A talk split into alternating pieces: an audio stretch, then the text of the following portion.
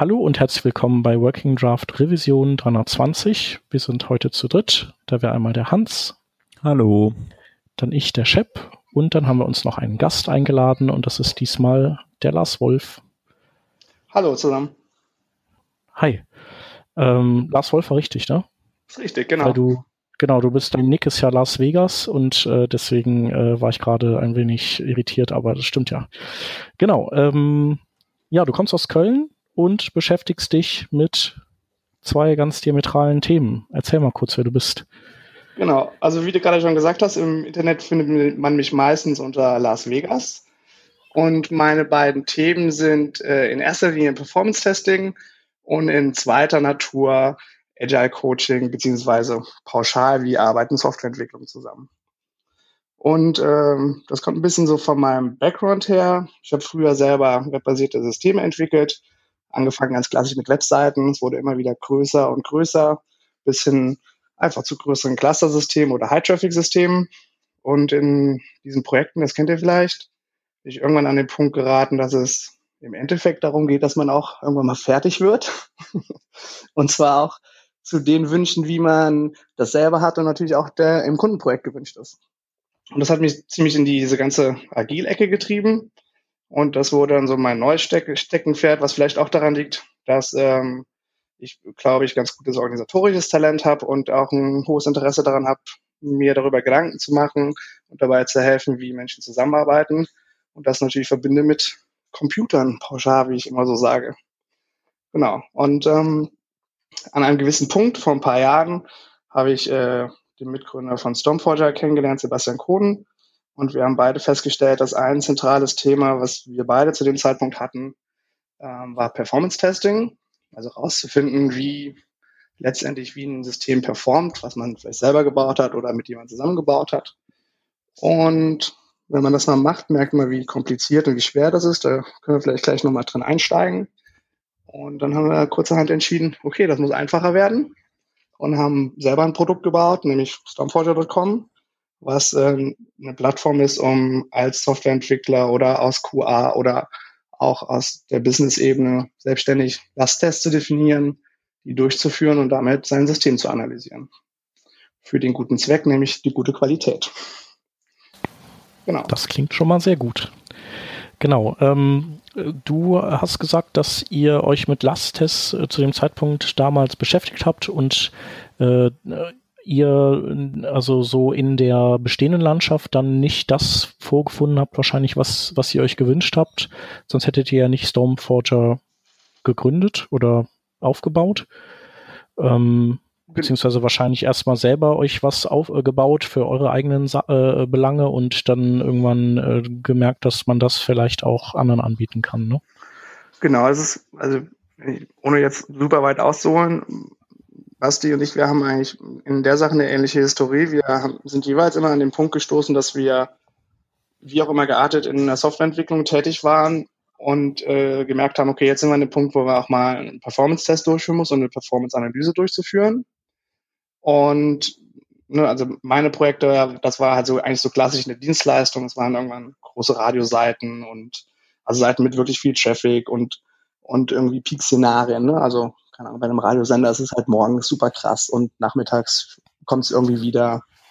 Und genau, da können wir ja direkt mal kurz äh, einhaken. Also bei, bei deinen äh, unter dem Begriff Performance äh, Test ist bei, bei, dir oder bei euch gemeint nicht äh, sowas, was so irgendwie Light, Google Lighthouse macht, also so äh, Frontend Best Practices abklappern und noch so ein bisschen äh, serverseitige Themen mit reinmischen, sondern tatsächlich ähm, ja, so, äh, wenn man auf äh, TechCrunch gefeatured wird oder so, so, so Tests zu machen, bevor man gefeatured wird, damit, wenn man gefeatured wird, man weiß, dass man dann kaputt geht. Wissen, genau. Wissen, wann man kaputt geht, ist schon mal auf jeden Fall äh, eine gute Sache. Also, das ist tatsächlich was, das liegt vielleicht auch ein bisschen an dem deutschen Wort, so der Begriff Lasttest oder Stresstest, ne, der ist ja auch schon sehr hart und ähm, oftmals hat man die Vermutung, dass es immer darum geht, dass man ultimativ viel hat, also viel Traffic. Also das war jetzt, wie ich eben erklärte, mein Szenario und auch Bastis Szenario, auch als wir zusammen an einem Ad-Server gearbeitet haben. Aber ähm, du hast schon richtig erkannt, es gibt eigentlich, oder am Anfang steht eigentlich immer die große Frage, für wen muss es schnell sein? Im Regelfall muss es natürlich für den User schnell sein. Und wenn man jetzt mal von User-Seite darauf schaut, dann landet man natürlich als allererstes beim Client. Und das ist so, wie man das in der Branche oder in der Industrie, wie das viele Kollegen sagen, nennt, ist halt im Grunde genommen tatsächlich Frontend-Performance oder oftmals auch einfach nur der Begriff Web-Performance. Und genau, da gibt's halt super viele Möglichkeiten, um eine Optimierung durchzuführen. Da gibt's auch eine ganze Menge Best Practices, die natürlich mit HTTP 1.1 auch angefangen wurden zu leben. Mit HTTP 2 haben wir ähm, ein paar andere Sachen und manche sind auch ein bisschen sozusagen deprecated. Aber das ist nicht das Thema von Stormforger, sondern das Thema von Stormforger ist eigentlich all das, was der Client an Request generiert, sage ich mal, über das Netzwerk in das Data Center, über die Software, also die Softwarearchitektur auf der Infrastruktur und das zu überprüfen. Und da, das nennt man im Grunde, deswegen gibt es auch den Begriff Performance Testing ne, oder ähm, anders gesagt, unter dem Begriff, dem Hashtag Perf Matters zum Beispiel, gibt es sehr oft sehr viele Sachen, die am Ende des Tages Frontend Performance sind. Was gar nicht schlimm ist, weil wenn man sich mit dem Thema Performance für den Endkunden oder den User auseinandersetzt, an irgendeinem Punkt muss man sich um beide Sachen kümmern. Also man kann nicht sagen, deine Server müssen schnell sein oder dein Datacenter muss super skalierbar sein und dann ist alles gut, sondern man muss sich um beide Sachen kümmern. Man kann auch auf der Seite auch nicht sagen, okay, wir haben ein super optimiertes Frontend und dann ist alles gut, weil am Ende des Tages schlägt es auf einem Server auf und wenn der es nicht entsprechend ausliefert, dann äh, wird es auch nicht schneller das ist auch tatsächlich was, was man unterscheiden muss. Das, grundsätzlich ist es ein Punkt, wo in den ersten Gesprächen mit, mit Kollegen, die sowas zum ersten Mal machen oder die vielleicht aus der einen oder anderen Ecke kommen, ist immer wieder wichtig, nochmal sozusagen sich hervorzurufen, wie funktioniert eigentlich das Internet? Nämlich ne, so ganz klassisch, wie sieht eigentlich ein HTTP Roundturn aus? Da ist ein Client, vorher ein User, der eine Anfrage macht. Der Client generiert Requests, die gehen über ein Netzwerk an den Server, die werden in einem Server verarbeitet, beantwortet, gehen zurück über das Netzwerk zu einem Client und führen dann zu irgendeinem Ergebnis, was auch am Client gedacht ist. Und das ist auch, äh, würde ich so, also sagen wir oft, es steht in Betrachtseiten, was will man als erstes optimieren und mit welchem Thema will man sich auseinandersetzen. Was ich nicht so empfehlen würde, ist, sich beides gleichzeitig zu machen. Und zwar einfach aus einem ganz simplen Grund, äh, um Vergleichbarkeit sicherzustellen. Nur also immer so einen Schritt nach dem anderen, egal auf welcher Seite. Aber ja, man muss halt irgendwie rausfinden, was macht man jetzt, weil wenn man ein Backend-System oder ein Server-System auf sehr viele Requests tatsächlich optimiert, dann äh, ist das schön. Aber wenn man dann parallel dazu im Frontend was umstellt und die ganzen Requests nicht mehr braucht, dann war es auch irgendwie vertane Arbeit. Der, und umgekehrt ist es natürlich genauso. Und ähm, ihr, also ihr, also das funktioniert bei euch wahrscheinlich ähnlich wie bei vielen anderen, dass ihr äh, so eine Heerschar von ähm, so virtuellen Clients hochfahren könnt und damit dann ähm, äh, die, die Seite testet oder äh, geht es geht's gar nicht um die Anzahl, weil du das vorhin auch mal angedeutet hast, sondern erstmal grundsätzlich testet ihr mit, mit einem Client erstmal, sind das schon, sind das schon sehr viele Erkenntnisse, die man nur mit dem quasi ohne Last zu erzeugen, mit dem ganz normalen Client-Testing ähm, da gewinnt? Genau, also gibt halt, das gibt's auf allen Ebenen und das war, war eben auch eine Frage von dir damals, als was wir nicht entschieden haben, dass wir eigentlich Stormforger bauen, da ging es gar nicht so um die Frage, ist der Load-Generator eben diese Farm, von der du gerade gesprochen hast, ist das ein Problem? Es gibt super viele Load-Generatoren draußen, die alle gut sind. Also der JMeter ist ein gutes Produkt, Zung ist ein gutes Produkt, da gibt's noch Gatling, WRK, Siege, was weiß ich. Ne? Es gibt super viele. Das ist nicht das Problem. Es ist eher das Problem, wie ist das Handling von den Load-Generatoren. Und das war, ist halt super viel Arbeit tatsächlich. Es ist halt super viel Arbeit, bis du an dem Punkt bist, dass du deinen ersten Lasttest, und da sprechen wir nicht über die Größe erstmal, sondern überhaupt das definiert hast. Und die Definition so eines Tests ist ziemlich kompliziert. Und das hat uns geärgert. Deswegen haben wir uns dafür entschieden, dass wir in JavaScript eine DSL konzipieren. Im Grunde genommen gibt mir das die Möglichkeit, den Test runterzuschreiben, weil in unserer Vision, das liegt natürlich auch an unserer Herkunft, aber wir glauben daran und das ist, wir sind darin auch bestätigt worden. Ähm, wir glauben, dass halt Performance Testing ein integrativer und kontinuierlicher Bestandteil einer Softwareentwicklung sein muss. Und eine Sache sind wir uns, glaube ich, alle einig. Ähm, muss nicht immer gut sein, aber Äh, jeder Mensch, der irgendwas mit dem Internet zu tun hat, der kommt mit JavaScript relativ schnell klar. Und wenn man nur in Anführungsstrichen eine DSL benutzen muss, dann ist es auch relativ simpel, seinen Testcase zu erstellen. Das ist so ein Problem, was bei der Verwendung von Load-Generatoren äh, eher kompliziert ist. Ne? Also viele haben XML-Definition ähm, oder in Gatling muss man, muss man halt tatsächlich das alles in Scala definieren. Das ist alles nicht schlimm, aber das setzt natürlich die entsprechende Expertise voraus.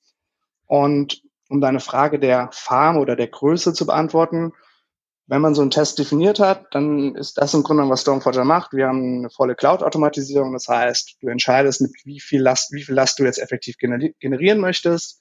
Wir schalten einen entsprechenden Cluster an. Der wird halt von uns komplett gemanagt. Da wird auch sichergestellt, dass der Cluster selber nicht über, überlastet ist, was so ein Klassiker ist, wenn man selber mit einem Tool Test durchführt, also dass man seinen eigenen Load-Generatoren Cluster ähm, überlastet. Da, da kümmern wir uns halt drum, dass das nicht passiert. Haben eine ganze Menge Erfahrung, was diese Cluster können. Und wenn der Test durchgelaufen ist, sammeln wir halt sozusagen, machen wir die ganze Datenaufbereitung, was halt der nächste super exzessive Schritt ist, äh, wenn man erstmal die ganzen Daten gesammelt hat, dass die wieder aufbereitet werden. Früher hat man halt einfach so ganz klassisch mit Qplot irgendwelche Graphen gezeichnet und muss man natürlich total aufpassen, ist halt hochfehleranfällig, muss immer wissen, was man da gerade in den Graphen reinzeichnet und das hat halt Stormforger äh, im Reporting-Teil sozusagen ja, einmal weg, weg abstrahiert, indem es halt das einfach dafür Sorge trägt, dass es halt einfach aufgezeichnet wird und in schöne Graphen gepackt wird. Und dann sind wir im Grunde genommen auch schon fertig und es ist, man ist wieder an dem Punkt, dass man natürlich äh, in der Situation steht, dass man die Daten erstmal interpretieren muss und seine entsprechenden Findings äh, ableiten muss. Und ja, zu der Begrifflichkeit, die ich auch eben schon sagte, ne, das schwere oder fast schon starke Wort Lasttest oder Stresstesting. Ähm, es gibt super viele Testmethoden im Performance-Testing. Lasttest ist eigentlich die, überhaupt die Beschreibung eines Testes, der eine Last definiert, wie auch immer, wie viel das ist oder in welcher Form das ist. Aber es gibt halt noch viele andere Testmethoden und die meisten davon haben erstmal gar nichts mit Stresstesting zu tun. Stresstesting bedeutet tatsächlich so viel Last so zu generieren, dass ein System bis ans Ende gerät, bis es sozusagen nicht mehr erreichbar ist, um, wenn ihr so wollt, die oberen Limits auszuloten. Und das muss man aber in den meisten Fällen überhaupt nicht machen. Das macht man regelmäßig und das will man natürlich auch wissen. Das ist auch wichtig für sowas wie eine Kapazitätsermittlung, zu wissen, was kann das ganze System aushalten. Aber es gibt halt darüber hinaus super viele Testmethoden, drumherum oder auch Möglichkeiten, einfach eben mit wenig Traffic die ersten Daten zu erheben und überhaupt mal zu wissen, okay, wie schnell oder wie langsam ist mein System oder bestimmte Endpunkte oder ein bestimmter Teil meiner User Journey in, in meiner Webseite. Hast du da Beispiele für, für Erkenntnisse, die man, die man gewinnt, die auf, also mit denen man vielleicht so nicht äh, kalkuliert hätte? Mhm. Also so was natürlich erstmal auf der Hand liegt, ist, sagen wir mal, man testet irgendwie eine normale Startseite und man testet ein Login, dass der Login langsamer ist. Dann gibt es aber auch als nächstes die Erkenntnis, wenn man mit entsprechenden Testdaten oder zu wenigen Testdaten vielleicht äh, den Login überprüft, also tatsächlich regelmäßig Logins durchführt, dass der Login auf einmal schneller wird. Was ein ganz normaler Effekt ist, der klassisch durch Datenbank-Caching oder Query-Optimierung, die ein Datenbankserver macht, äh, stattfindet. Und je nachdem, was für Testdurchführung macht, ist es, kann das relativ fatal sein, weil man natürlich auf einmal das Gefühl hat, okay, meine Logins sind super schnell, dabei aber im Grunde genommen nicht bedacht hat, dass man in Anführungsstrichen zu wenig Testdaten benutzt hat. Das ist übrigens so ein weiterer so, ich sag mal, Common Pitfall bei Performance-Testing. Wir alle wünschen uns, dass man schnell einen Lasttest durchführt oder einen Test überhaupt durchführt und dann, ähm, ja, keine Ahnung, schickt man oder benutzt man diese fünf Login-Daten oder vielleicht immer den gleichen. Und das ist im, Ende, im Endeffekt gar nicht ein Ergebnis, was man, oder kein reliable Ergebnis, was man damit erzielt. Ein anderer Klassiker ist tatsächlich so Arrow Pages. Die wenigsten Menschen erwarten, dass eine 404-Seite, die oft aufgerufen wird, aus welchen Gründen auch immer. Also so Klassiker, Newsletter wird verschickt und man hat einen falschen Link eingebaut, was einfach oft passiert. Und ich glaube, uns allen ist das irgendwann schon mal passiert. Ähm, so eine 404-Seite startet im Grunde genommen, weil sie ja was sucht, was sie, also die App sucht ja was, was man eigentlich ausliefern will und versucht festzustellen, wo ist das oder ne, je nachdem, wie der Prozess ist. Die sind sehr teuer und man rechnet nicht damit, dass 404-Seiten ja tatsächlich dann so langsam sind, beziehungsweise eine erhebliche Last auf dem System ausführen können. Ja, so also ich habe ähm, in einem meiner vergangenen Projekte auch mal ein bisschen mit Lasttesten zu tun gehabt. Ich meine, ähm, die die einfachste Geschichte, das hast du ja auch schon erklärt, sowas wie API-Testen, einfach einen Endpunkt äh, be beschießen, in Anführungsstrichen, eine Art DDoS vortäuschen. Ähm, das ist, ist ja relativ also mit, mit Tools natürlich einfach oder äh, toll, zum Glück gibt solche Tools einfach äh, zu machen. Ich habe immer so ein Stück einen Pain gehabt, wenn es um ja so eine User Journey Test ging ähm, und das dann auch äh, eventuell halt Last zu testen. Äh, beispielsweise sowas wie, ähm, es gibt einen Shop und dieser Shop hat halt jetzt eine Kampagne, keine Ahnung, man schickt eine E-Mail, hey, für die nächsten 24 Stunden kannst du bei uns im Shop mit 20 Prozent einkaufen mit diesem Gutscheincode. Und du schickst die E-Mail an, keine Ahnung, 300.000 Leute und dein Shop hat halt im, im Schnitt, keine Ahnung, äh, weiß ich nicht, 2000 Benutzer oder 2000 äh, Page Views in der Sekunde, äh, in der Minute und ähm, auf einmal kommen aber horrend viele mehr Aufrufe pro Minute da rein. Ähm, und das ist dann nicht nur eine Startseite, die du vielleicht locker wegcachen kannst in irgendwie einem CDN oder äh, irgendeinem Static Site Cache ähm, und auch Daten, die halt nicht mehr nur äh, Statics sind, sprich auch irgendwelche Suchergebnisse oder so nicht, sondern wo es halt dann geht, einen Basket anzuzeigen, wo es dann drum geht, ähm, vielleicht auch eine Order abzuwickeln, ähm, da wo es dann auch an Backend-Systeme äh, geht. Das fand ich immer so das Schwierigste, weil man da, also das zu, zu ja, darzustellen, habt ihr dafür irgendwie äh, Lösungen erarbeitet oder, oder habt ihr da Ansätze, wie man sowas einfach lösen kann mit Formulardaten eingeben und so weiter und so fort. Genau, also du hast tatsächlich, Hanses, äh, relativ spannend, ich habe ein bisschen geschmunzelt hier. Du hast gerade super viele Themen gleichzeitig angesprochen. Das erste ist, dein erster Satz, es ist immer relativ schwer, eine User Journey zu beschreiben. Warum ist das so?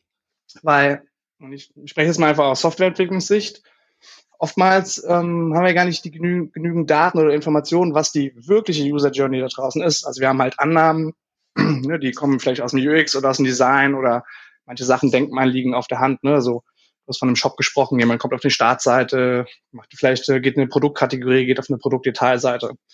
In der Realität ist es so, wenn man die ganzen Tracking-Tools, davon, wie ihr wisst, gibt es ja super viele und die werden ja auch rege benutzt. Wenn man sich die Daten dann anschaut, dann gibt es ganz unterschiedliche User Journeys. Und das ist tatsächlich so einer der ersten großen Punkte, mit denen man sich auseinandersetzen muss. Was ist eigentlich meine User Journey? Und so pauschal würde ich niemals beantworten, zum Beispiel wenn ein Kunde zu uns kommt oder sagt, hey Lars, kannst du helfen, mal unsere E-Commerce, unsere User Journey aufzubauen. Ich würde pauschal niemals sowas sagen, so richtig, wie ich das eben formuliert habe, wenn es darum geht, die User Journey zu formulieren. Also der erste wichtige Punkt ist tatsächlich, eine Klarheit sich zu verschaffen, was für eine User Journey haben wir da? Und ich verstehe schon, deswegen habe ich gesagt, du hast so viele Probleme angesprochen, ich hole jetzt nur ein bisschen aus. Dein Problem ist eigentlich, das zu definieren, ne? weil das wird halt nachher super, kann super komplex werden. Aber der erste Punkt ist tatsächlich zu wissen, okay, was ist meine konkrete User Journey? Ja. Und leider, so schlimm es sich anhört, aber wir haben eigentlich die Erfahrung gemacht, dass die Leute haben die Daten, die liegen oftmals irgendwie bei, keine Ahnung, Web Analytics oder BI oder sonst wie, aber die kommen selten in eine Softwareentwicklung. Die kommen meist gar nicht zu Ops. Ne, das habe ich irgendwie, also ich habe eben kurz über Agilität gesprochen und dass mir das wichtig ist.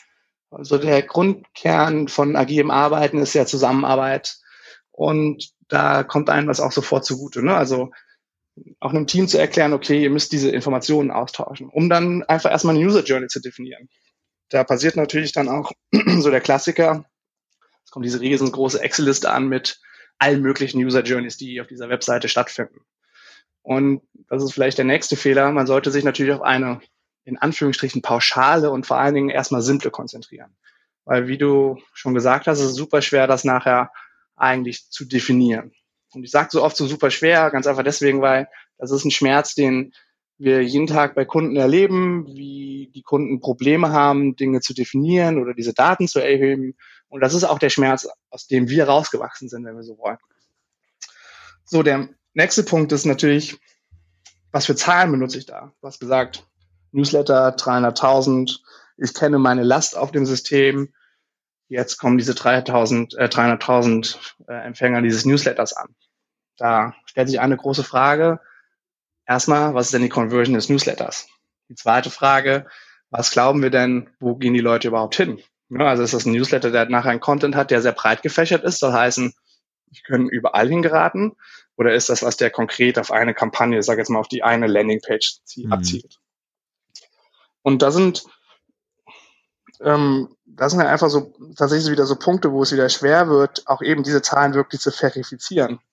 Und also wir erleben es eigentlich zu regelmäßig leider, dass halt sowas re schnell, relativ schnell vermischt wird. Ja, also so Aussagen wie, ja, den Newsletter haben wir aber schon ein paar Mal rausgeschickt, da ist nie was passiert. Ihr wisst das alles, die Conversion von einem Newsletter, die hängt halt von Tageszeiten ab, was da für eine Promotion drin ist, was letztendlich ja tatsächlich dem Kunden so als Mehrwert geboten wird und welche Zielgruppe vielleicht auch ausgesteuert wird. Pauschal die Aussage 300.000 Empfänger zum Beispiel haben wir schon immer ausgehalten, die äh, stimmt nicht. Das ist übrigens ganz spannend, sozusagen jetzt im Weihnachtsgeschäft. Ich weiß nicht, ob ihr das so mitbekommen habt, aber in den letzten Wochen ist eigentlich so angestiegen, dass die Leute natürlich die Promos steigern und es sind immer wieder mehr Auffälle. Ne? Also man, wenn man je tiefer man einsteckt, umso schneller bekommt man das scheinbar mit oder man ist halt einfach eine riesengroßen Filterbubble, das möchte ich gar nicht ausschließen. Aber ähm, es häuft sich halt auch ähm, jetzt sozusagen so zu solchen Peakzeiten. So, jetzt haben wir also augenscheinlich eine Kenntnis darüber, welche User Journeys haben wir oder welche wir testen wollen. Ich sage jetzt mal, Newsletter, da ist nur ein Teaser drin, der geht auf eine Landingpage. Jetzt müssen wir uns die Frage stellen, wie konvertiert der? Sind die Zahlen, die wir historisch da haben, sind die überhaupt verfügbar? Liegen der an einer Abteilung? Kann ich die benutzen als in der Softwareentwicklung? Was sagen die Kollegen aus Operations dazu? Haben wir hoffentlich ein DevOps-Team, wo wir das eh schon insofern gemischt haben, dass wir ein gemeinsames Verständnis dafür entwickelt haben, was es ist oder nicht. Ne? Also das sind so die ersten Themen. Und jetzt wissen wir das. Jetzt können wir uns damit auseinandersetzen, wie viel Traffic müssen wir auch tatsächlich generieren oder werden wir haben, um dann uns die Frage zu stellen, können wir den aushalten und vielleicht damit einen Test zu formulieren. Und jetzt kommen wir erst zur Beantwortung einer wirklichen Frage, nämlich wie generiert man so einen Test? Und das ist, ähm, habe ich am Anfang schon gesagt, das ist eigentlich bei allen Load-Generatoren und das liegt in der Komplexität der Sache. Es ist in allen sehr schwierig. Ne? Also man, habe ja schon mal gesagt, in manchen definiert man es in XML-Files, in anderen, in Gatling schreibt man es mit Scala, ähm, keine Ahnung. Also es gibt alle möglichen Varianten. Es gibt auch ein paar, mit denen kann man das auch noch mit JavaScript beschreiben und so.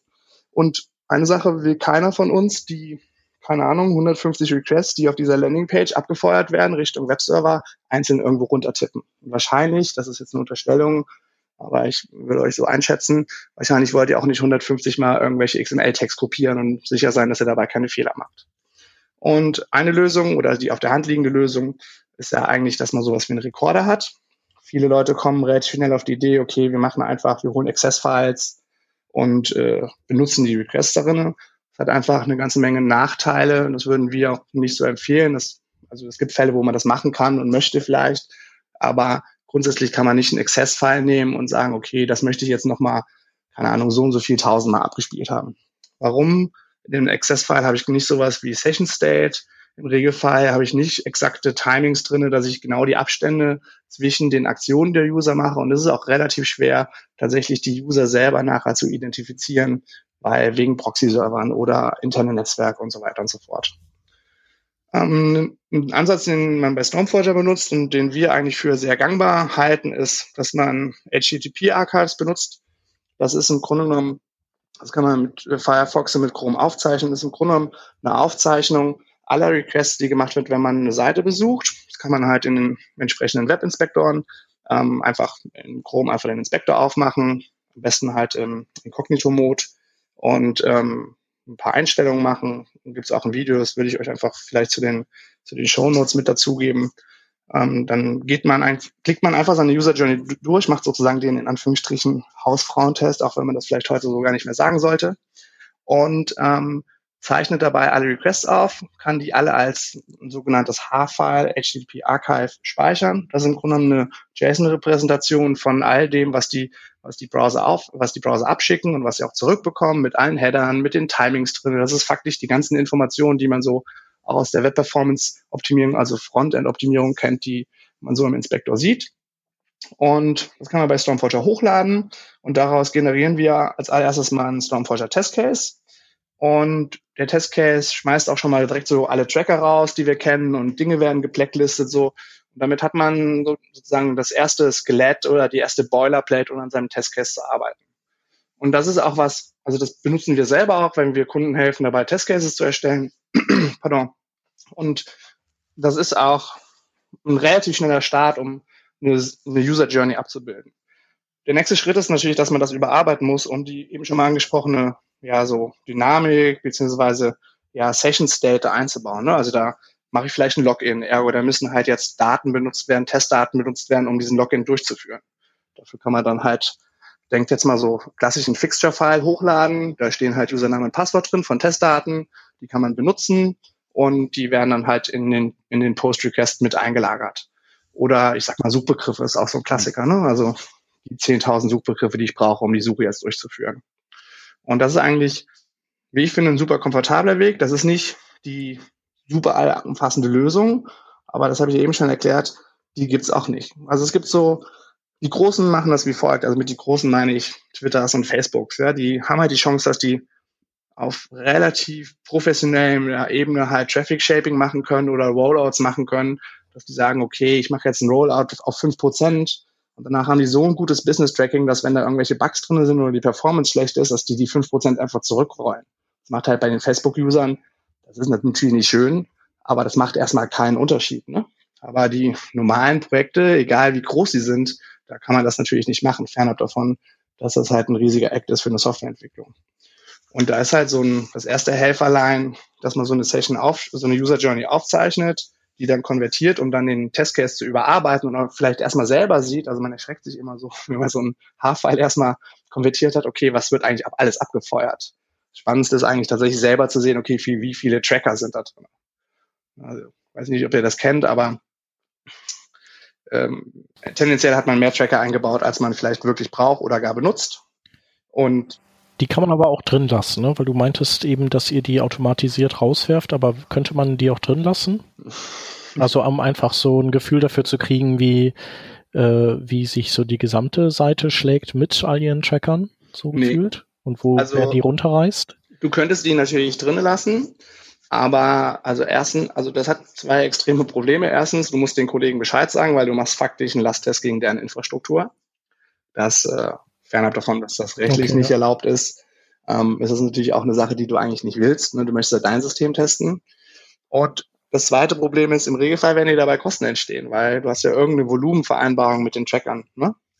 Und äh, sind Dinge, die leider passieren, aber wenn man jetzt einen relativ großen Lasttest gegen einen Tracker macht und denen nicht Bescheid sagt, dann ähm, wundern die sich natürlich, da kommt wahrscheinlich eine Rechnung und im Regelfall ist auch irgendwo eine rote Lampe angegangen.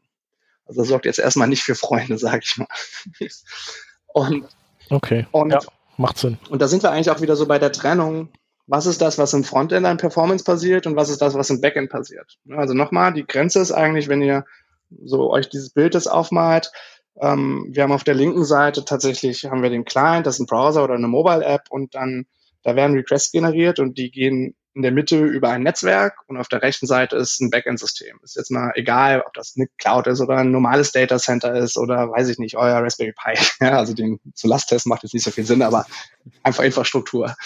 Und ähm, das, was bei Performance-Testing wichtig ist, ist eigentlich den Teil im Netzwerk zu messen. Der ist gar nicht so der wichtigste, sondern so diesen Traffic zu generieren, um dann gegen die Infrastruktur zu fahren, um rauszufinden, okay, wie verhält sich meine Infrastruktur.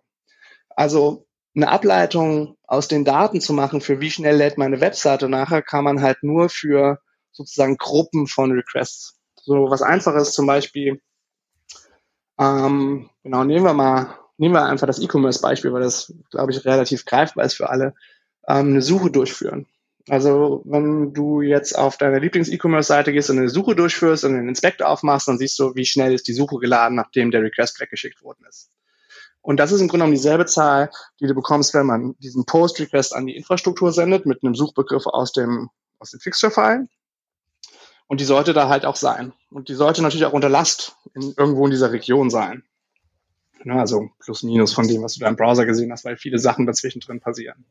Und damit kann man schon Ableitungen machen, die sowas äh, ja bedeuten wie, naja, wir haben unsere Performance im Backend optimiert, das heißt, wir müssen auch so und so viel Prozent Optimierung im Frontend haben, was nichts mit der Renderzeit zum Beispiel zu tun hat. Also die Daten kommen vielleicht schneller beim Browser oder bei der Mobile App an, aber das heißt ja noch lange nicht, dass es wie in der Browser schneller oder besser rendert.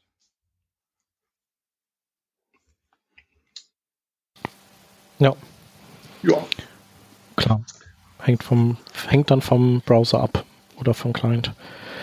Ähm, Netzwerk, sagtest du, spielt dann auch eine Rolle. Da geht es aber dann tendenziell eher um Netzwerkinfrastruktur, die man selber vorhält, beziehungsweise die, ja, die, die der Hoster vorhält, äh, oder äh, simuliert er auch so Dinge, die oder gibt es auch Dinge, die man erst herausfindet, wenn man zum Beispiel 3G-Netzwerke simuliert oder so? Dass vielleicht irgendwie ähm, DNS-Lookups besonders lange dauern und man das da erst auffällt oder genau, so? Genau, solche, solche Fälle gibt's halt. Also DNS ist eigentlich, also ist schwer zu messen oder nur bedingt schwer zu messen, aber ist nichts, was wir zum Beispiel direkt ausweisen. Aber das, was du gesagt hast, so Bandbreiteneinschränkungen, die sind halt relativ schnell spürbar.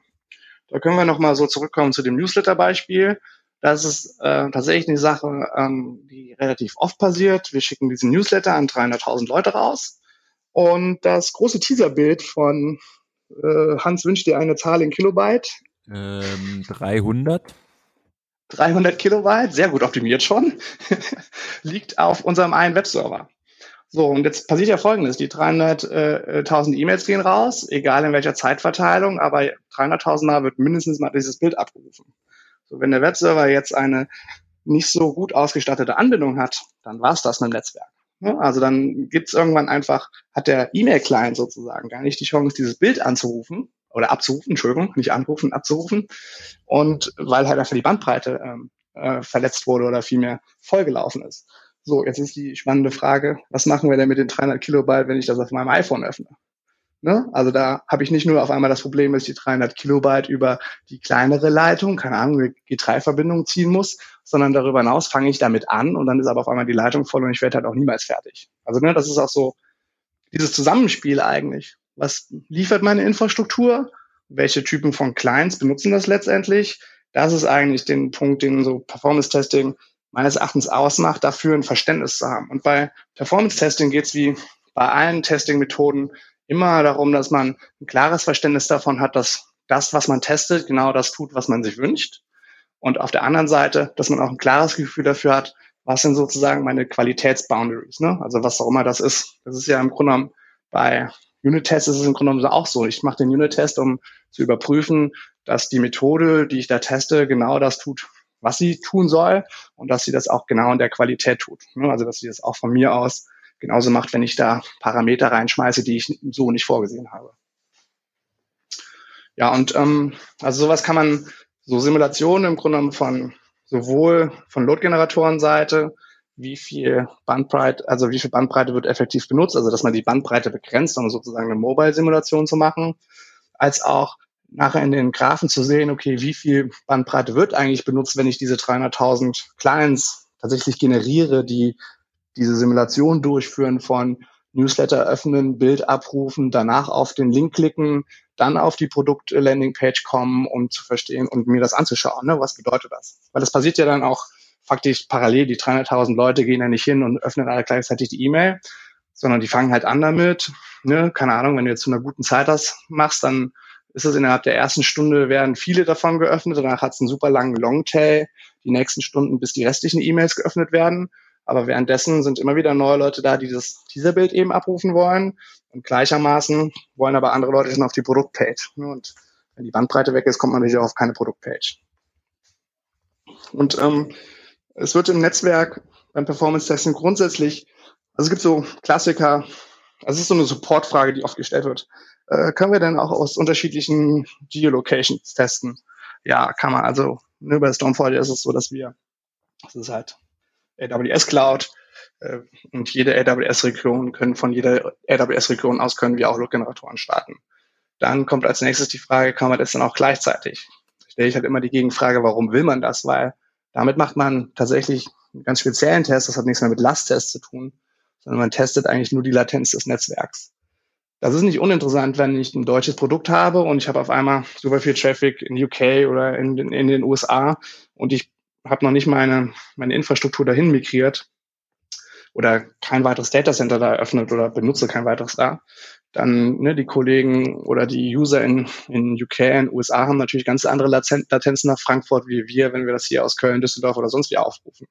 Das ist ein gutes Wissen, das ist aber nichts, was man parallel testen muss. Also dann würde man eher sagen, okay, man macht mal einen Test aus USA, um rauszufinden, wie, wie hoch sind die Latenzen, was hat das für Auswirkungen auf meine Connection-Zeiten und so weiter und so fort, um zu lernen, was bedeutet das und dann et äh, etwaige Optimierungsschritte, die wahrscheinlich eher infrastruktureller Natur sind, äh, einzuleiten.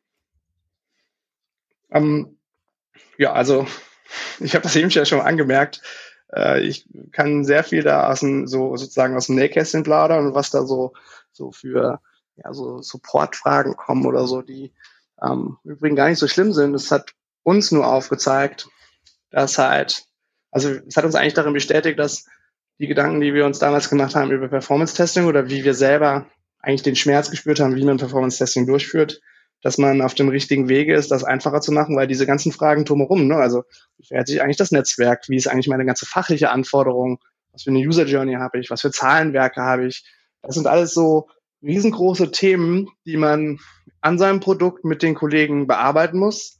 Wenn man das macht, dann geht schon unglaublich viel Zeit verloren und dann hat man nicht noch nebenbei Lust, irgendwie drei Wochen lang Zeit zu verbringen mit der Implementierung seines eigenes, eigenen Load-Generatoren-Clusters, mit der nächsten perfekten äh, Testbeschreibung. Hm. Also also das ist auch so eine Sache, die ich gerade äh, mitnehme, eigentlich der Weg, bis ich da bin, dass ich bereit bin, ähm, Load-Tests korrekt durchzuführen, Performance-Testing für, ähm, für, ja, für, für das Produkt, was ich habe, ähm, durchzuführen, ist auf jeden Fall nicht unterzubewerten.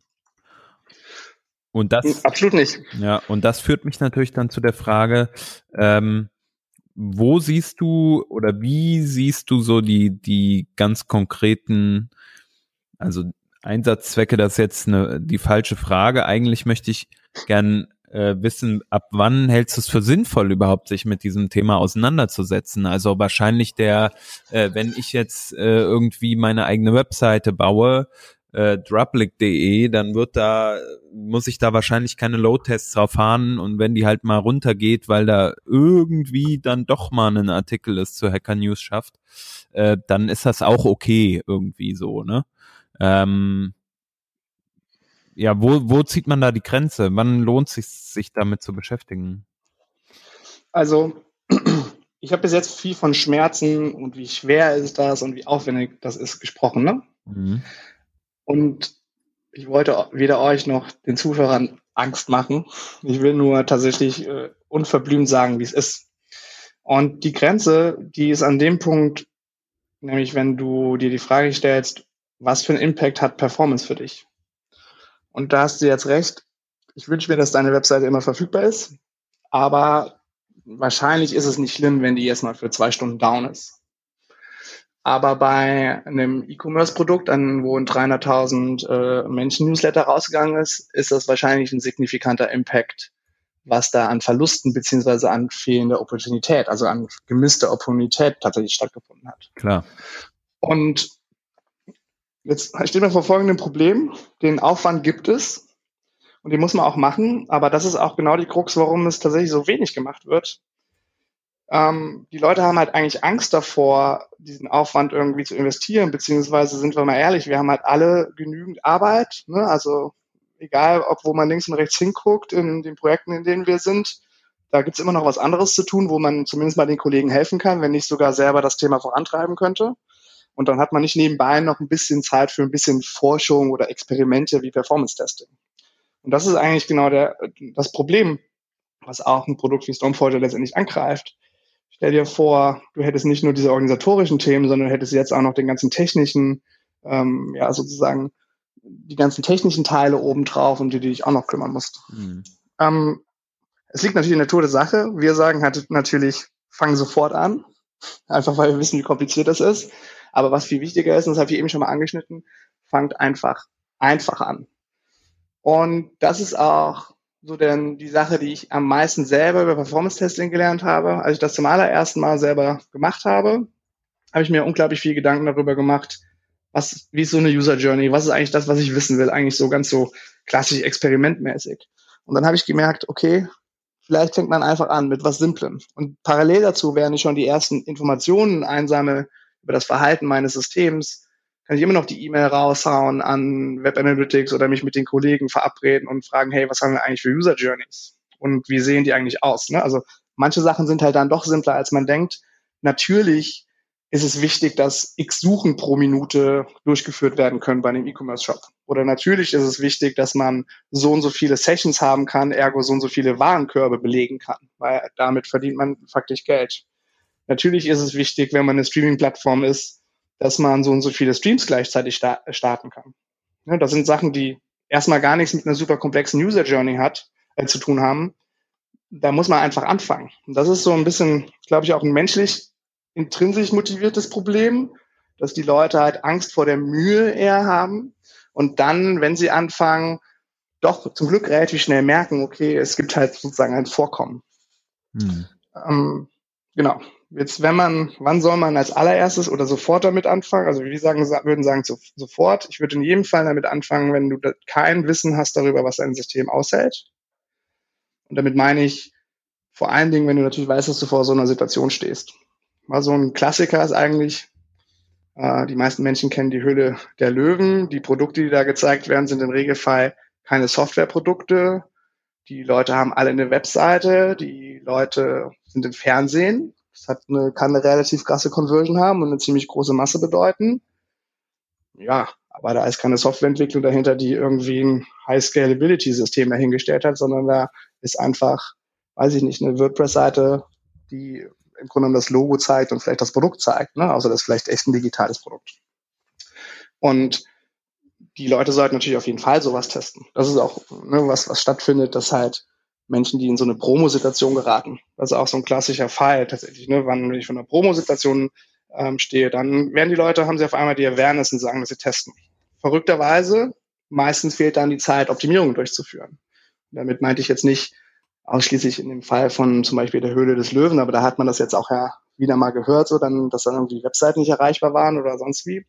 Das ist halt genauso, wenn bei E-Commerce natürlich, äh, weiß ich nicht, Peak-Geschäft zur Weihnachtszeit oder zur, zum Black Friday.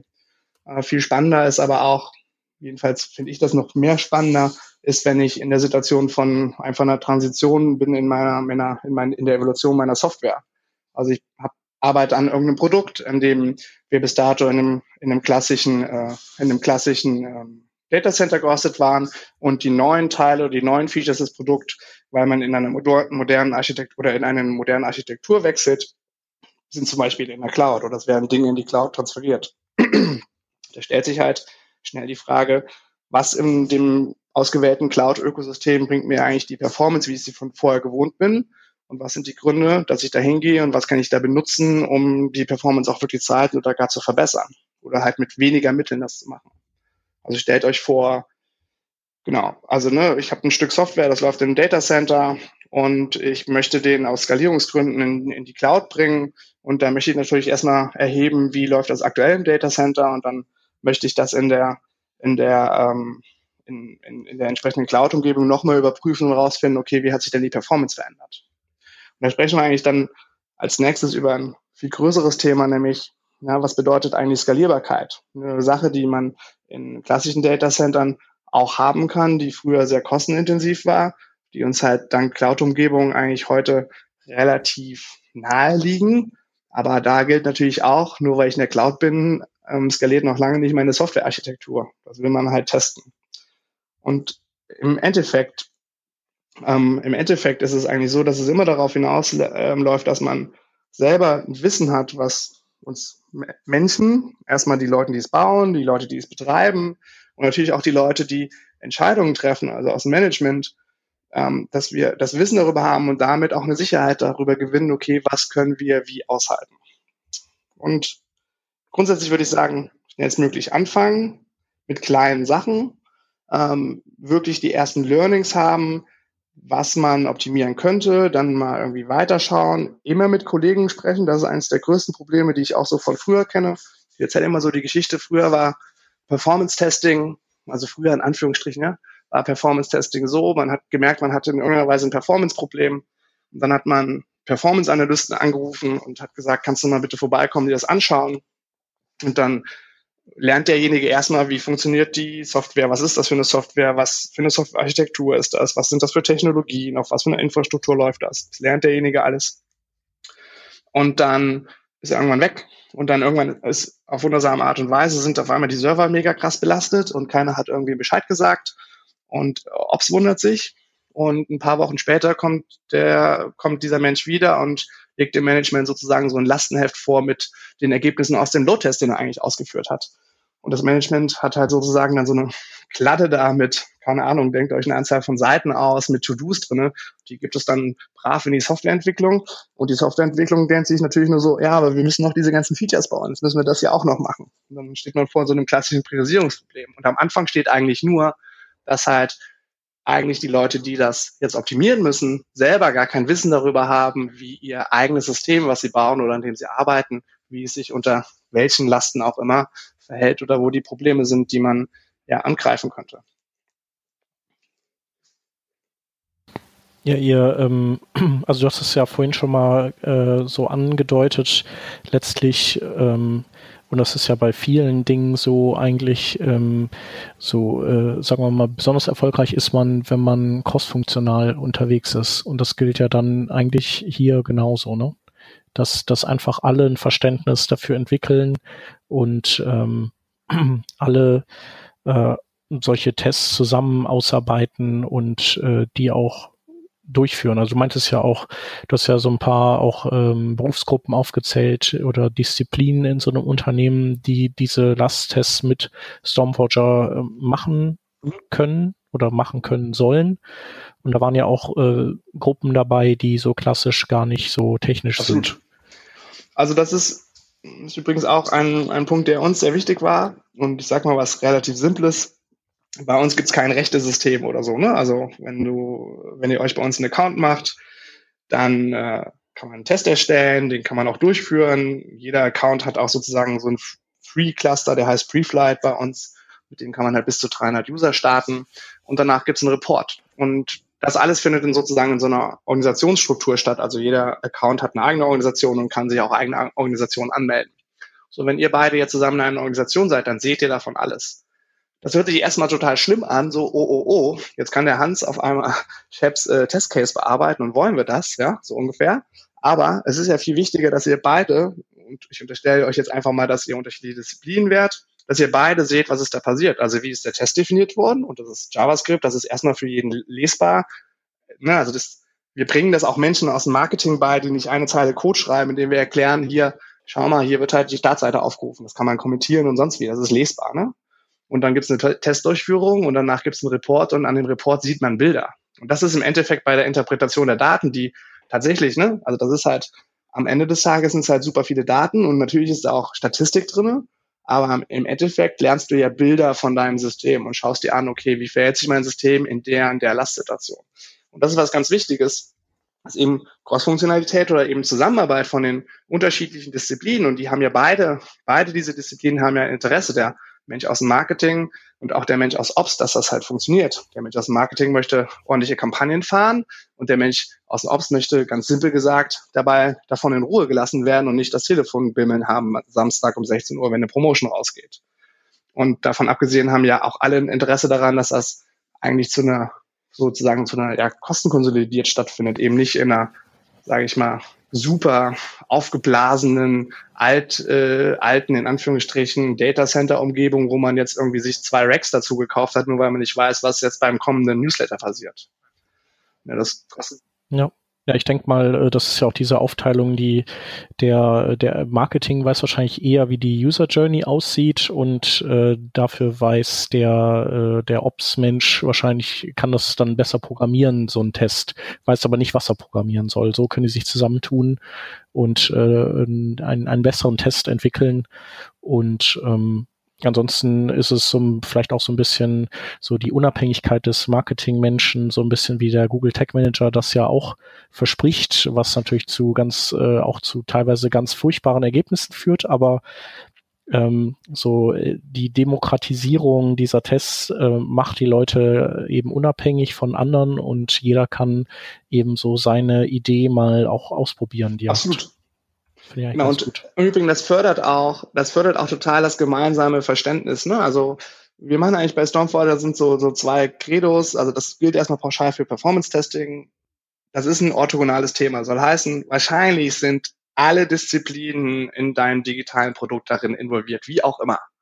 Ne? Also das geht bis zum bis zum UI-Menschen, weil es irgendwann an den Punkt kommt, man muss Bilder optimieren oder man muss sich überlegen, wie man das mit den Bildern macht oder sonst was. Ja? Und das geht genauso in die andere Richtung äh, weiß ich nicht, Abteilungsleiter und höher, die aus dem Management irgendwie Entscheidungen treffen, machen wir jetzt irgendwie die Technologie oder die Technologie oder das unterstützen und das verstehen müssen. Das ist ein orthogonales Thema. Und die zweite Sache, die wir eigentlich empfehlen, so zur Testdurchführung, ist zumindest mal in den ersten Tests, wir nennen das War Room, ganz klassisch, wir sagen immer, okay, es müssen halt von unterschiedlichen Disziplinen, in jedem Fall Softwareentwicklung, in jedem Fall Operations, in jedem Fall Leute von BI wahrscheinlich jemand aus dem, in Anführungsstrichen, Projektmanagement oder PO und wahrscheinlich auch jemand aus dem Management dabei sein, einfach um zu verstehen, dass man weder was kaputt macht, was wir so gelernt haben durch den Begriff, die Begrifflichkeit Stress-Testing, ne, dass heute Nacht wird unser Server kaputt gemacht, so ungefähr, ja, noch dass man, äh, und dass es auch auf den, im nächsten Moment gar nichts Schwieriges ist und das schafft auch großes Vertrauen, weil auf einmal sozusagen Management merkt, okay, die Kollegen aus Ops haben das natürlich unter voller Kontrolle. Und die haben auch, die wissen, wann die Reißleine zu ziehen ist. Die äh, wissen nun natürlich, wie der Betrieb nun beeinflusst wird, wenn man da so und so viel Last drauf hat. Dinge, die früher, und vielleicht habt ihr so solche Situationen mehr erlebt, eigentlich so hin und her gesch geschoben worden. So, ne, dieses, ja, ich habe gesagt, ich schicke diesen 300.000 Leute Newsletter raus, so, ja, aber du hast mir nicht Bescheid gesagt, wann und ne, wo man sich halt so den Ball sozusagen hin und her schiebt.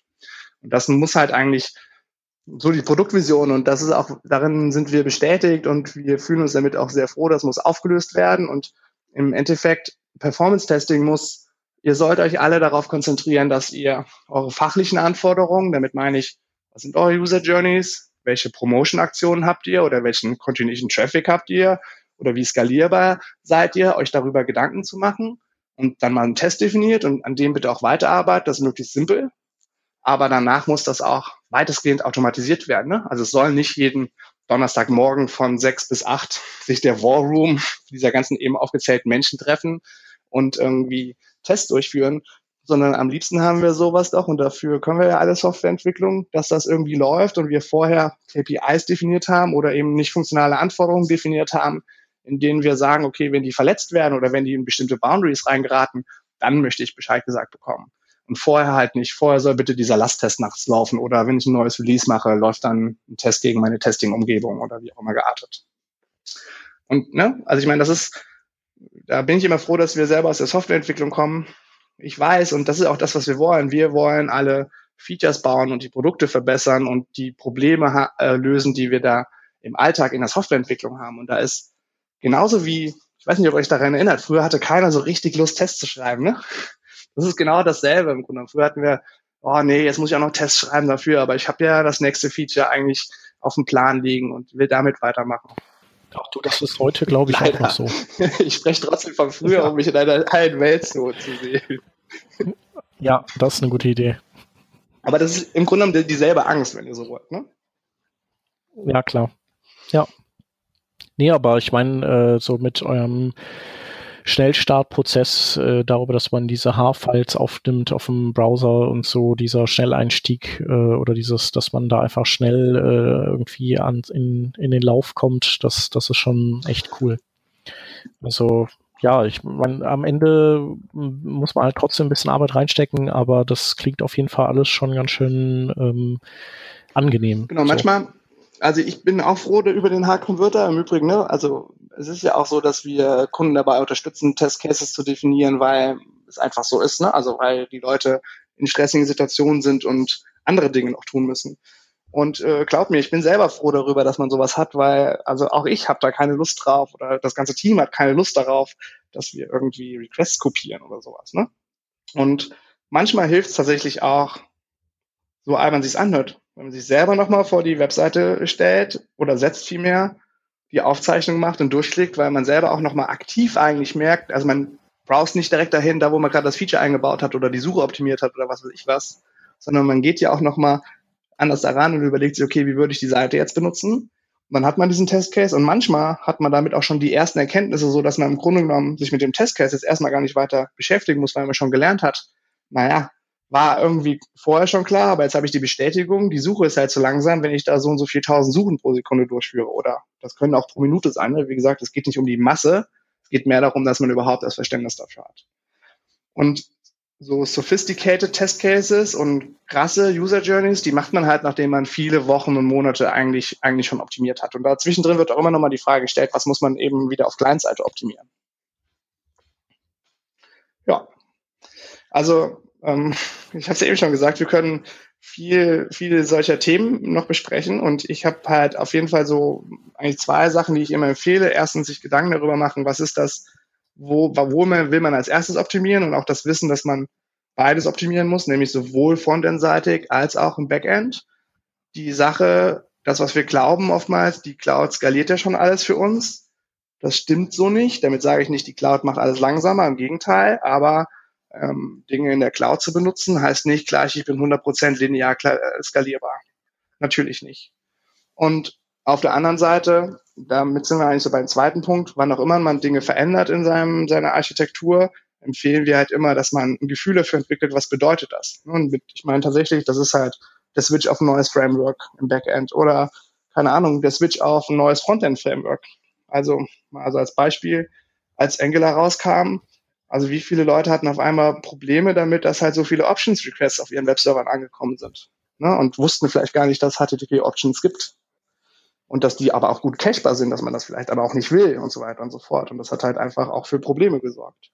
Also so solche Entscheidungen haben halt auch immer Auswirkungen. Das ist gar nicht schlimm. Bitte entscheidet euch für modernere Systeme, damit wir einen kontinuierlichen Fluss in unserer in der Evolution unserer unserer Software haben.